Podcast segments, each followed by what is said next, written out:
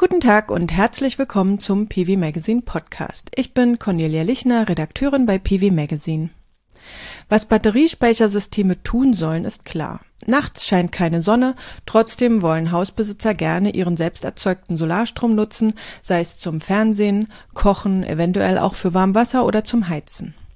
Und an Tagen mit schlechtem Wetter braucht man unter Umständen eine Speicherbatterie, wenn man nicht auf Strom aus dem Netz angewiesen sein will. Doch auch wenn sich die Anwendung leicht beschreiben lässt, gibt es etliche Anbieter mit unterschiedlichen Produkten. Es ist gar nicht so einfach herauszubekommen, was sie unterscheidet. Für eine Antwort auf diese Frage haben wir heute Tobias Stuhlenmiller aus Altenmünster in der Nähe von Augsburg eingeladen. Er installiert mit seinem Betrieb Energietechnik, Solaranlagen und Batteriespeicher. Von diesen hat er sogar 15 verschiedene Marken im Portfolio. Ich diskutiere mit ihm, worin die Unterschiede bestehen und wie er auf dem Markt den Überblick behält.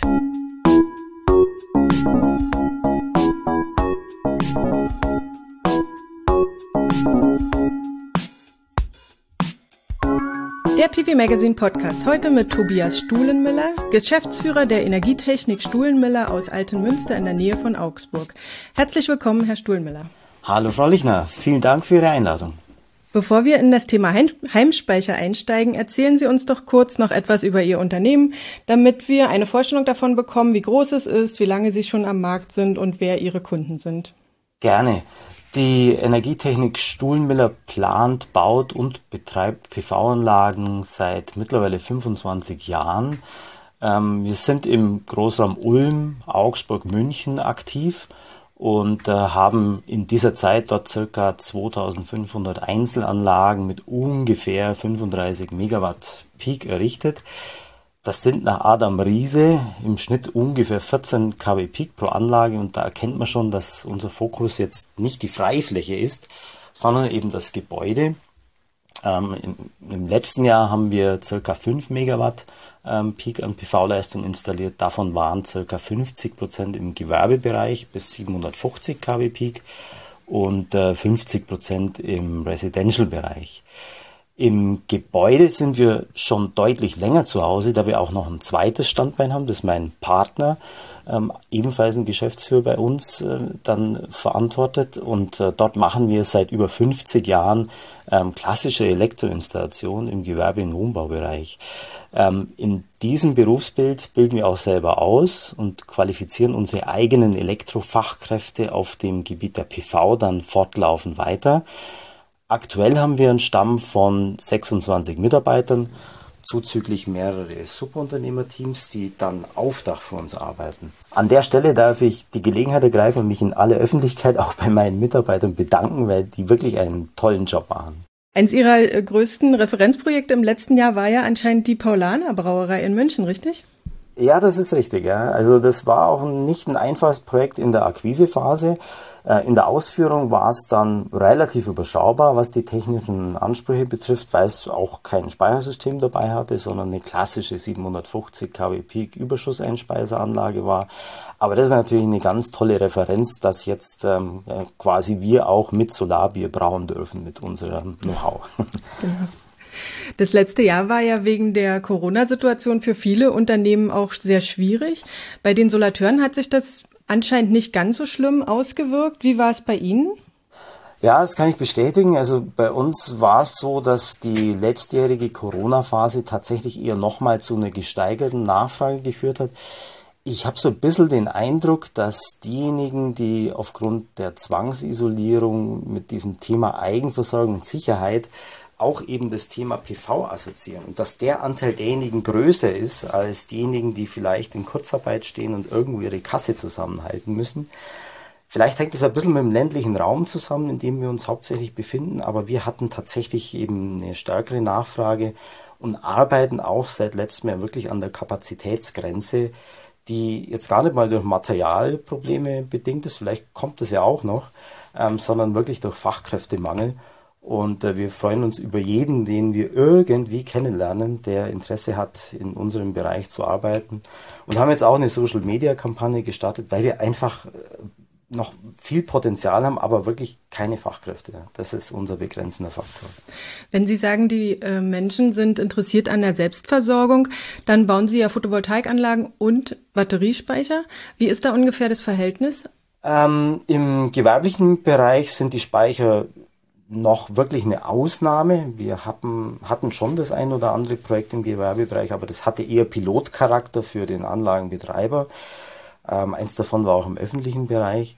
Ähm, Im Residential-Bereich ist es mittlerweile die Regel. Also da haben wir jetzt auch in 2020 über 75 Prozent der Residential-Anlagen mit Speicher ausgeliefert und die Tendenz ist weiter steigend. Das ist fast schon ein Standardprodukt bei uns. Ja. Das ist ja doch ganz schön viel. Wenn die Kunden so einen Speicher in Betracht ziehen und auch mitkaufen, was sind dann die Gründe? Ist das wirklich nur der Wunsch nach Selbstversorgung? Ja, also wenn man das Ganze auch als Unabhängigkeit bezeichnet, dann steht das wirklich an erster Stelle, zumindest bei unseren Kunden. Ähm, sich mit einem Speicher eben noch besser selber zu versorgen als nur mit einer PV-Anlage, das hat für viele Kunden einfach einen Wert, auch jenseits einer Wirtschaftlichkeit. Was auch noch relativ häufig kommt, ist das Thema Ersatzstrom, Notstromversorgung, ähm, wobei wir oft darüber diskutieren und am Ende, wenn dann doch der Mehrpreis, je nach System variiert der dann doch deutlich, äh, im Raum steht, dann äh, entscheiden sich doch viele dann nicht dafür, wohl wissen, dass sie so eine Funktion aber vielleicht auch nachrüsten könnten. Das heißt, der Kaufpreis für den Batteriespeicher, der ja manchmal für die Wirtschaftlichkeit der Photovoltaikanlage gar nicht so förderlich ist, ist nicht so abschreckend, aber wenn es dann nochmal extra Geld für die Notstromfunktion kostet, dann sagen die Leute doch lieber, ach, ne? Kommt drauf an, also das kann man jetzt so pauschal nicht beantworten. Was, was man schon ziemlich pauschal beantworten kann, ist, dass es bei den wenigsten Kunden eine Rolle spielt, ob jetzt der Speicher in Kombination mit der PV-Anlage zu einer, sagen wir mal, zwei Jahre längeren Amortisation führt als ohne Speicher. Schwierig wird's, wenn eben die Gesamtanlage inklusive Speicher dann kaum mehr wirtschaftlich darstellbar ist. Also das ist halt manchmal schon noch der Fall, wenn wir gerade irgendwo rein Mittelhäuser haben mit einer hohen Traufkante, viel Gerüstaufwand, wenig nutzbarer Dachfläche und hohen sowieso Kosten. Ja, dann wird die Wirtschaftlichkeit mit Speicher sehr schwierig ähm, und auch ohne Speicher schon schwierig. Und da ist es dann schon so, dass dann manche sagen, naja, drauflegen möchte ich jetzt auch nicht unbedingt mit so einem System und dann den Speicher eben tatsächlich weglassen. Aber bei, dem, bei den meisten spielt es sozusagen nicht die große Rolle, sondern die sagen dann, egal, wenn es noch ein bisschen mehr kostet, Hauptsache, ich habe meinen eigenen Strom. Genau, also da steht wirklich dieser Unabhängigkeitsgedanke an vorderster Front. Ich vergleiche das immer mit Alufähigen. Ähm, kein Mensch macht sich Gedanken, ob jetzt eine nachgerüstete Aluminiumfähige beim Auto wirtschaftlich ist. Die Leute wollen die einfach haben, ja, weil es einfach toll ist für denjenigen. Und äh, genauso ist es eigentlich ein Stück weit beim Speicher, aber drauflegen möchte natürlich keiner. Wir haben in einer Umfrage unter Installateuren gefragt, wie stark sich Batteriespeichersysteme unterscheiden und fast alle sagten, dass sie bei den für sie relevanten Punkten, also sei es Effizienz, Garantie, Servicebedingungen, dass sie da große Unterschiede sehen. Würden Sie dem auch zustimmen? Ja, würde ich auch zustimmen, wobei ich eher ein paar andere Kriterien noch aufführen würde. Bei uns ist schon das wichtigste Merkmal eines solchen Systems ähm, ja, das Energiemanagement, das das System mit sich bringt. Die Kernfrage, die wir uns eigentlich bei jeder Anfrage oder Beratung zunächst einmal stellen, lautet, mit welchem System kann ich denn die vorhandenen und eventuell auch zukünftigen elektrischen Verbraucher, Stichwort Elektromobilität, denn am besten mit dem eigenen PV-Strom versorgen. Und unter am besten verstehen wir dann zunächst mal eine hohe Eigenverbrauchsquote. Und da ist jetzt als ein Beispiel die Effizienz eines Speichersystems äh, sicher ein wichtiges Kriterium, aber unter Umständen eben nicht das Wichtigste, weil wenn ich die Möglichkeit habe, mit einem Energiemanagementsystem eines beispielsweise AC gekoppelten Systems, das naturgemäß vielleicht einen etwas geringeren Wirkungsgrad hat, ähm, aber wenn ich mit dem System und dessen Energiemanagementsystem deutlich mehr Kilowattstunden an eigenen PV-Strom den Sektoren Wärme und Verkehr zuschanzen kann, ähm, dann ist die einzeln betrachtet hohe Effizienz von beispielsweise einem DC gekoppelten System nicht unbedingt von wichtigster Bedeutung, sondern wir versuchen wirklich das Gesamtsystem vor Ort zu begutachten. Und das kommt eben maßgeblich auf die Verbraucherstruktur und den Kunden drauf an. Und dann gibt es natürlich einen ganzen Blumenstrauß an, an weiteren Unterschieden, angefangen von der Speichertechnologie an sich, ähm, über Themen der Erweiterbarkeit des Speichersystems, Notstrom und einen ganzen Blumenstrauß weiter. Aber Sie machen das schon dann im Wesentlichen an den Motiven der Käufer fest. Und die sind ja ganz schön vielfältig. Ich würde gerne einfach, wenn wir, wenn Sie da zustimmen, einfach mal ein paar Varianten, häufige Varianten durchgehen und dann besprechen, wo die Unterschiede für Sie liegen, warum Sie hier das eine äh, System empfehlen und dort das andere. Ja, also das ist tatsächlich ein recht, ja, wie soll man sagen, man braucht da auch ein gewisses Fingerspitzengefühl beim Kunden. Ähm, wir versuchen schon eben diesen, diesen Blumenstrauß an Motiven zu erläutern, schon ausgehend natürlich von der Vorstellung des Kunden. Der hat ja normalerweise eine gewisse Vorstellung, wenn wir zu ihm kommen und über das Thema sprechen. Ähm, und es ergibt sich dann oft eben das eine zu dem anderen. Wir haben eben die, die eigene Vorstellung oder die eigene Philosophie, dass wir erst einmal an den Eigenverbrauch denken und eben auch an das Ziel, möglichst viel selbst zu verbrauchen. Aber natürlich hat der Kunde auch eigene Vorstellungen, die er einbringt und äh, dann ist es so ein iterativer Prozess, der da abläuft. Also man kann das auch nicht an einem Schema richtig festmachen. Es gibt so ein paar Punkte, die wir dann eben gemeinsam mit dem Kunden abklopfen. Also das Thema Sektorenkopplung Wärme zum Beispiel. Wenn Wärmepumpe dann die Frage, welches Fabrikat, unter Umständen auch welcher Regler und welcher Firmwarestand des Reglers und um damit unter Umständen feststellen zu können, ja, welches PV-Energiemanagementsystem könnte denn da passen ähm, das können wir vor Ort meistens gar nicht feststellen, sondern müssen wir wirklich über Typenschilder und Rückfragen beim Heiztechnikhersteller uns informieren. Ähm, das Thema Sektorenkopplung Mobilität spielt mittlerweile immer eine Rolle, auch wenn noch die wenigen dann tatsächlich gleich ein Auto auch schon haben oder in naher Zukunft eins kaufen. Aber der Gedanke, mit dem eigenen PV-Strom das Auto zu laden, ist immer da. Ähm, es gibt aber auch so grundsätzliche Vorgaben, die der Kunde macht. Also wenn er von Haus aus sagt, er möchte kein Lithium-Ionen-System haben, weil nicht eigensicher oder, oder aus ethischen Gesichtspunkten heraus, naja, dann muss man halt die Alternativen aufzeigen ähm, und äh, ihm aber gleichzeitig auch deren Nachteile erläutern. Und dann passiert es oft so, dass in diesem iterativen Prozess wir am Ende doch wieder beim Lithium-Ionen-System landen, weil einfach die C-Rate fürs Beladen des Autos unter Umständen wichtiger ist als dann vielleicht der ethische Gesichtspunkt. Also man kann es nicht pauschalieren.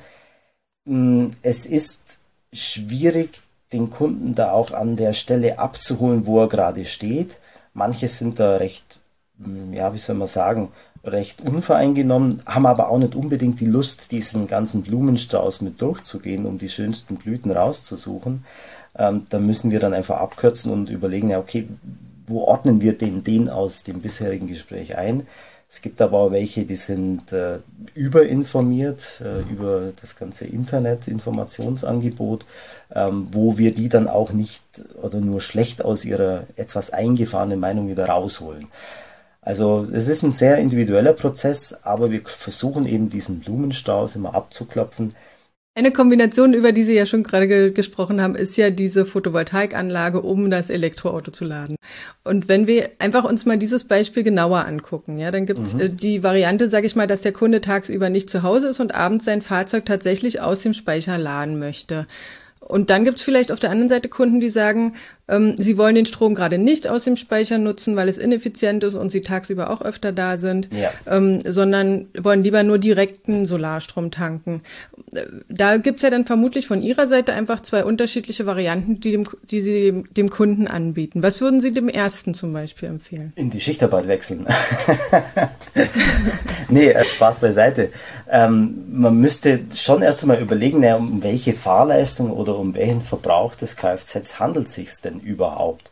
Äh, vielleicht reicht es ja auch aus, das Fahrzeug dann übers Wochenende eben mit überschüssigen PV-Strom direkt aufzuladen und er kommt damit vielleicht die ganze Woche auch zu seinem Arbeitgeber hin und zurück.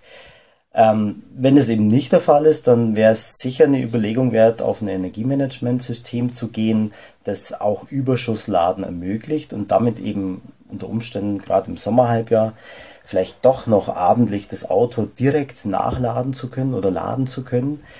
Ähm, wenn es tatsächlich wirklich nennenswert über den stationären Speicher geladen werden sollte, dann ist schon die Effizienz des Speichersystems sicher ein wichtiges Kriterium. Ein ganz anderer Gedanke, der da ein bisschen über den Tellerrand hinausgeht. Ähm, ich würde dem Interessenten meine Visitenkarte in die Hand drücken und äh, ihn bitten, ein Beratungsgespräch bei seinem Arbeitgeber zu vermitteln. Weil wenn das Auto beim Arbeitgeber steht, untertags, wäre es natürlich auch eine Möglichkeit, ähm, das Fahrzeug mit PV-Strom aus einer Anlage des Arbeitgebers, gegebenenfalls vielleicht sogar steuerfrei zu beladen. Und das kann auch ein Instrument der Mitarbeiterbindung für den Arbeitgeber sein. Also da muss man durchaus auch mal ein bisschen über, über das einzelne Gebäude hinausdenken. Das heißt, Sie würden äh, tatsächlich eher zur zweiten Kundenvariante tendieren, die sagt, okay, wir behalten den Strom im Speicher für den Haushalt und laden das ähm, Fahrzeug am Speicher vorbei direkt mit Solarstrom. Das wäre meine erste Empfehlung. Ja. Und wenn es nicht anders geht, dann sollte der Speicher schon natürlich entsprechend effizient und auch von der Leistung und der Kapazität her ausgestattet sein. Also bräuchte man eigentlich eine Wallbox, die sich nach dem richtet, was gerade ähm, an Sonnenschein ähm, aufs Dach strahlt? und dann möglichst die Kurve nachfährt. Genau, also so eine klassische Überschussladefunktion der Wallbox, die wäre sicher empfehlenswert. Es gibt mittlerweile ja auch von vielen Herstellern aus dem Wechselrichter-Speicherbereich passende Wallboxen oder auch Kooperationen mit passenden Wallbox-Herstellern, ähm, die mehr oder weniger gut funktionieren, aber im Allgemeinen klappt es eigentlich bei einer, bei einer, ja, bei einer Kombination, die man gut mal im Griff hat und sauber parametriert hat, klappt es eigentlich ganz gut. Ja. Da gibt's ja immer dann äh, dieses Problem, dass die, dass der Energy Meter sowohl von, von, dem, von der Wallbox als auch vom Batteriespeicher akzeptiert werden müsste, oder? Ja, also man muss da tatsächlich in der Lage sein, Prioritäten zu vergeben, dass dann eben äh, das, die Wallbox nicht den Batteriespeicher entlädt, wenn denn parallel noch überschüssig PV-Strom zur Verfügung steht. Das ist richtig, ja. Schauen wir nochmal auf den anderen Kundentyp. Sie sagten ja vorhin schon ähm, Sektorenkopplung und Umwandlung von äh, Solarstrom und Wärme. Angenommen, wir haben jetzt eine Kundin, die hat einen Altbau und möchte auf eine Wärmepumpe umstellen und äh, möchte den hohen Stromverbrauch durch die Photovoltaikanlage decken. Ähm, dann bräuchten wir ja schon mal einen Energiemanager, der mit dem Speicher und der Wärmepumpe spricht, um die sozusagen ähm, miteinander zu verknüpfen. Also nicht unbedingt. Ähm, ich kann ja den Eigenverbrauch auch schon über die Reglerparameter der Wärmepumpe nennenswert verbessern. Zum Beispiel, wenn ich eben die Betriebszeiten der Wärmepumpe anpasse und dadurch den Betrieb eben eher auf den Tagbetrieb lenke. Oder wenn ich eben die Temperaturen für Warmwasser und auch die Heizkurve anpasse, wobei die letzteren beiden natürlich für jede Heizungsanlage gelten. Also es ist für uns immer oder und auch für den für den Kunden immer ein erhellender Moment, wenn wir bei einer ähm, Anlage, die eine Wärmepumpe hat, eine PV-Anlage nachträglich installieren und damit auch den Verbrauch über den Energy Meter dann visualisieren und man sieht, wie das Ding taktet ohne Ende. Ja, da hat noch nie jemand irgendwas an der Heizkurveneinstellung gemacht. Also da kann ich natürlich jetzt auch ohne, dass ich da eine Kopplung zwischen den beiden Systemen habe, erstmal optimieren und im Zweifelsfall eben auch die Betriebszeiten an die Betriebszeit der PV-Anlage etwas anpassen. Ähm, aber ich kann natürlich auch über Energiemanagement das Ganze weiter verbessern, indem ich eben die Wärmepumpe aktiv ansteuere. Wobei man diese Kopplung gerade im Altbau nicht überbewerten darf, weil äh, natürlich immer dann, wenn der größte Teil des Jahresheizwärmebedarfs anfällt, die PV-Anlage naturgemäß eben am wenigsten liefert. Und in dieser Zeit hilft mir auch der beste Regleralgorithmus nichts. Also das Vorteil liegt hauptsächlich eben in der Übergangszeit im Frühling und Herbst und dieser Zeitraum ist gerade im Altbaubereich eben relativ kurz. Im Neubau sieht es ein bisschen anders aus, bei gut gedämmten Gebäuden und auch gut abgestimmten Systemen, die jetzt beispielsweise eben auch die Wärmepumpenleistung modulierend beeinflussen können. Da ist diese Phase, diese Übergangsphase, wo ich einerseits eben schon noch einigermaßen viel PV-Strom zur Verfügung habe, und andererseits aber auch schon einigermaßen viel heizen muss, da ist diese Phase, diese deckungsgleiche Phase deutlich länger und da macht auch diese ähm, Reglerkombination unterm Strich mehr Sinn wie im Altbau. Dann ist ja im Altbau eine Notversorgung der Wärmepumpe aus dem Speicher sicher auch wenig realistisch. Aber was ist im Neubau, wo ich Wärmepumpen mit weniger Leistung einsetzen kann? Wie sieht es dort zum Beispiel in Bezug auf die Anlaufströme aus? Ähm, die ähm, Wärmepumpen an sich haben natürlich eine deutlich geringere Leistung, ähm, aber trotzdem können die Anlaufströme ein zigfaches des Nennstroms sein. Und das ist auch bei relativ kleinen Wärmepumpen unter Umständen für das ähm, Speichersystem schon eine Herausforderung, diese Spitzenströme eben abzufedern. Und da hilft dann tatsächlich nur ähm, in den Tiefen der Datenblätter oder auch dann mit dem Hersteller direkt in Kontakt zu treten und abzuklären, was kann denn das Speichersystem, wie stark kann ich das Speichersystem überlasten? Und da kriegen sie halt Auskünfte von gar nicht bis zu zehnfach. Ähm, und da muss ich dann wirklich das passende System auswählen, wenn ich das überhaupt äh, sinnvoll denn möchte.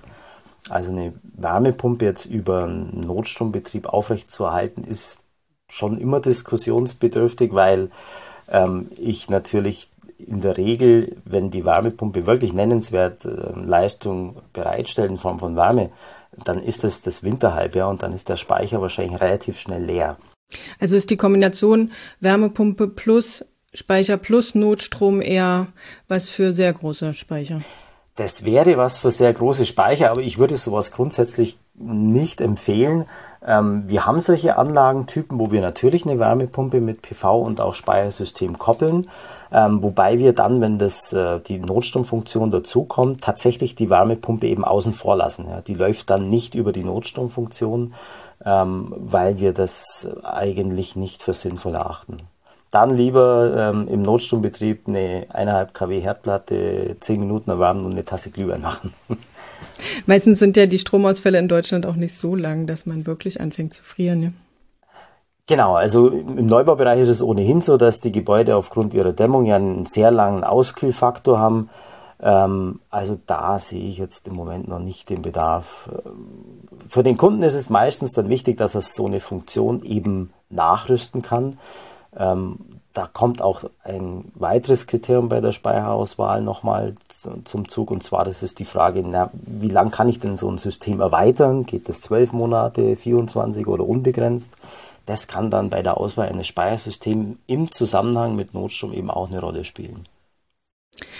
Ähm, wenn wir sowieso gerade über Neubauten sprechen, ähm, Sie sagten im Vorgespräch, dass es auch ähm, für Sie problematisch ist, wenn der, wenn die, das Dach schon installiert ist, Photovoltaikanlage ist schon drauf, der Speicher ist schon da, aber die Leute sind noch gar nicht richtig eingezogen oder haben noch gar keinen Netzanschluss.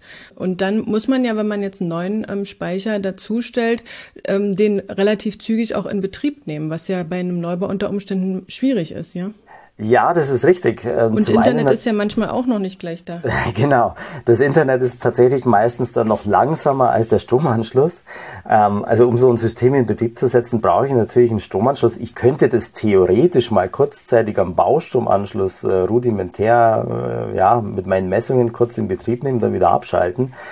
Aber ich habe natürlich dann schon das Problem, dass zum einen der Speicher unter Umständen eben auch monatelang steht und sich entsprechend selbst entlädt. Ich unter Umständen dann in so eine Grenze komme, wo ich tatsächlich nachladen muss, wenn ich den richtig in Betrieb nehme. Ähm, und ich habe auch das Problem, ähm, dass äh, wenn ich jetzt den Stromanschluss habe und das System tatsächlich erst einmal läuft äh, und trotzdem die Internetverbindung fehlt, auch nicht die Gewährleistungskriterien mancher Hersteller erfüllen kann, die sagen, im Regelbetrieb ist eine dauerhafte Internetverbindung notwendig. Die zwei Themen habe ich im Neubau. Das ist sowieso immer auch ein, eine Frage, die an uns oft gerichtet wird, zum Beispiel während Webinaren, wenn, wenn Hersteller ihre ähm, Heimspeicher vorstellen, ist immer die Frage, ähm, muss der Speicher die ganze Zeit im Internet sein? Und was passiert, wenn er mal für eine Weile nicht drin ist? Ja? Genau, also es gibt auch tatsächlich eine nennenswerte Anzahl von Interessenten, von Endkunden, die sagen, meine Daten bleiben bei mir. Ähm, und dann muss ich tatsächlich ganz genau in die Gewährleistungsbedingungen der Speicherhersteller reinschauen. Und wenn eben genau diese Blüte, sage ich jetzt mal, dieses Datenschutzthema beim Kunden am wichtigsten ist, ja, dann scheidet halt eine ganze Reihe von Systemen von Haus aus schon mal aus. Also das ist, kann so sein, ja. Und von der Internetanbindung ist ja oft nicht nur der Speicher selbst abhängig, sondern auch die verschiedenen Einzelkomponenten. Wie klappt das Ihrer Erfahrung nach? Das ist auch noch ein wichtiges Thema. Also wir machen immer öfter die Erfahrung, dass wir im laufenden Betrieb vor allem dann äh, Kommunikationsstörungen von den Systemen bekommen, ähm, die wir zunächst nicht richtig zuordnen können, wo sich dann ähm, auch dann schon relativ schnell in Rücksprache mit dem Hersteller herausstellt, dass das ähm, auf das EDV-Netzwerk des Kunden zurückzuführen ist. Und wir haben Phänomene, bei denen dann nur Updates des Routers des Kunden zu einer Kommunikationsstörung des PV-Speichersystems dann führt. Und äh, da, da eben immer mehr Endkundengeräte sich im, im EDV-Netzwerk des Kunden tummeln und dort das Datenvolumen und das, die ganze Kommunikation immer mehr wird, ähm, zeichnet sich ab, dass diese Systeme, die eben ja nur einen Internetzugang haben und ihre Einzelkomponenten, also zum Beispiel den Smart Meter, eben mit einer eigenen drahtgebundenen Verbindung dann einbinden, dass die hier tatsächlich einen Vorteil haben. Und haben Sie auch Kunden, die am liebsten komplett autark wären und den Netzanschluss am liebsten abschalten würden? Ja, wer will das nicht? Ja? äh, natürlich, also die Kunden gibt's natürlich. Ähm, den meisten ist es schon klar, dass das mit den heutigen Standardtechnologien schwer oder eigentlich nicht wirtschaftlich möglich ist. Es gibt aber auch durchaus manche, die verwundert sind, dass das nicht geht oder die denken, wenn ich jetzt so eine Anlage habe, dann ist das automatisch so. Also die gibt es schon auch. Ähm, aber der Wunsch ist äh, schon allgegenwärtig. Ja. Und die bräuchten dann also ein wirklich vollwertiges Notstromsystem, drei Phasen. Also die bräuchten zunächst einmal auf jeden Fall ein unwirtschaftliches System, weil die Wirtschaftlichkeit von so einem System nicht darstellbar ist. Es gibt so ein paar kleine Randanwendungen, fallen mir jetzt gerade spontan ein. Wir haben schon mehrere Anlagen auf Campingplätzen installiert, die tatsächlich eben im Inselbetrieb laufen, dauerhaft im Inselbetrieb weil eben die ähm, Dauercamper keine Lust mehr hatten, mehr als ein Euro für die Kilowattstunde an ihren ähm, Campingplatzbesitzer zu bezahlen. Aber auch das ist natürlich dann mit Komforteinschränkungen verbunden. Ähm, also wenn ich den vollen Komfort eines Wohnhauses aufrechterhalten möchte und dauerhaft in unseren Breitengraden mit vier Jahreszeiten autark sein möchte, dann wird es einfach teuer. Weil diesen Speicher, den ich bräuchte, der wäre so groß, dass ich den genau einmal nutze. Ich belade den im Sommer mit Überschuss und entlade den im Winterhalbjahr, wenn ich einfach zu wenig habe. Und das wäre dann ein Nutzungszyklus, der einfach extrem teuer ist. Bisher haben wir ja ähm, vor allem über Lithium-Speicher gesprochen, aber Sie verkaufen Ihren Kunden ja auch noch andere ähm, Systeme, also sowohl Salzwasser als auch Redox-Flow-Batterien. Für welche Anwendung nehmen Sie die? Die kommen meistens dann zum Zug, wenn jemand tatsächlich eben Lithium-Ionen-Systeme ausschließen möchte. Aus Gründen der Sicherheit und auch aus Gründen, ja, nach ethischen Gesichtspunkten, Stichwort seltene Erden, ähm, Abbau durch Kinderarbeit und so weiter. Das Thema kommt relativ oft ähm, und oft auch manchmal mit einem sehr großen Enthusiasmus, ja, dass es ja was Alternatives gibt und das möchte ich unbedingt haben. Ähm, wenn man dann aber wieder diesen ganzen Blumenstrauß ähm, aufzählt und auch die Nachteile dieser Systeme einfach neutral auf den Tisch legt und sagt, naja, wir haben eine geringe C-Rate, äh, die Systeme sind relativ groß, sie sind relativ schwer, der Preis ist sehr teuer. Also wenn man diese Themen alle durch ist, dann landet doch eine nennenswerte Anzahl der vorherigen Enthusiasten dann doch wieder beim Lithium-Ionen-System wenigstens kobaltfrei sollte es dann aber sein. Und ähm, wie lassen sich diese Systeme installieren? Also bei den Lithiumspeichern hat man ja den Eindruck, dass die Hersteller zumindest die Absicht haben, Plug-and-Play-Systeme zu produzieren. Ist das aber äh, bei, bei, bei so einer Redox-Flow-Batterie kann ich mir das kaum vorstellen. Das haben Sie jetzt schön formuliert. Die Absicht, der gute Wille ist da. also bei Redox Flow und, und ähm, Salzwasserspeichern ist es schon etwas anderes, weil sie doch einfach viel Gewicht und viel Volumen transportieren müssen. Also das funktioniert auch nicht mit einer Ein-Mann-Installation. Das ist ja bei den neueren Lithium-Ionen-Systemen schon relativ gut gelöst, dass die teilweise ja auch berufsgenossenschaftlich konform vom Gewicht her sind, dass das ein Einzelner wirklich installieren kann. Das funktioniert jetzt beispielsweise bei diesen klassischen Salzwasserstacks nicht, weil die ein Gewicht von über 100 Kilo haben ähm, und auch schwer einzubringen sind. Ähm, und auch bei den Redox Flow Speichern ist es so, dass sie einfach relativ viel Flüssigkeit eben transportieren müssen, einfüllen müssen. Der Aufwand jetzt im Vergleich zum typischen Standard-Lithium-Ionen-System beträgt dann bei dem System unter Umständen schon das drei- bis vierfache. Und bei den, bei den äh, Lithiumspeichern, da geht es schneller. Also Sie hatten gerade gelacht, als ich Plug and Play gesagt habe, ist es noch nicht so ähm, verbreitet? Ja, also es wird natürlich vom Vertrieb her immer so vorgestellt. Ähm, aber de facto, wenn ein neues System auf den Markt kommt, dann ist das in der Regel eben alles andere als Plug and Play. Ähm, Plug and Play ist da vielleicht noch das Firmware-Update, das es bis zur ersten Betriebnahme dann vielleicht schon gibt. Ähm, aber da ist es doch tatsächlich so, dass wir uns unter Plug and Play, äh, wenn wir uns dann ein fertiges System vorstellen, das wir aufbauen, anschließen und in Betrieb nehmen, dass das gerade bei neuen Systemen tatsächlich eher die Ausnahme ist. Wenn Sie so ein Speichersystem zum allerersten Mal installieren, also ein System, was Sie vorher noch nicht kannten und noch nicht gehabt haben, wie ist der Aufwand im Vergleich zu den späteren Wiederholungen, wenn Sie es meinetwegen zum fünften oder siebten Mal installieren? Und, und wie werden Sie von den Herstellern bei dem ersten Mal unterstützt? Werden Sie da an die Hand genommen und, und äh, durchgeführt? Also die Unterstützung ist schon etwas unterschiedlich. Da gibt es natürlich unterschiedliche Support-Strategien der Hersteller. Ähm, es sind schon alle irgendwo bemüht. Es gibt teilweise auch ganz gute Unterstützung über, über Videos, die im Netz verfügbar sind. Ähm, was wir tatsächlich leider nicht mehr schaffen, ist, dass wir jedes System uns im Vorfeld genau anschauen, dann eine Schulungseinheit absolvieren oder das auch bei uns mal erstmal in unserem Showroom aufbauen. Das haben wir früher relativ häufig gemacht, dass wir uns das wirklich bei uns angeschaut haben, bevor wir zum Kunden sind. Ähm, aber das ist bei der Fülle der Änderungen nicht mehr drin.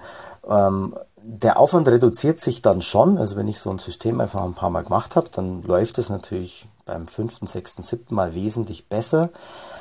Ähm, gleichzeitig ist es aber so, dass auch dann irgendwann wieder Firmware-Updates kommen und es eben lange nicht so ist, dass ein System, das ich äh, vor drei Monaten installiert habe, ähm, eben heute noch ganz genauso installiert werden kann, sondern da kann es unter Umständen eben sein, dass bestimmte Menüpunkte dazukommen.